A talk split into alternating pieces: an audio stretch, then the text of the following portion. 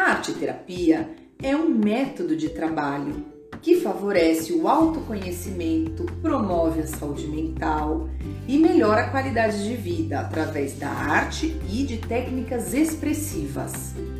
A arte terapia tem embasamento teórico, científico, tem metodologia técnica, é tudo muito específico.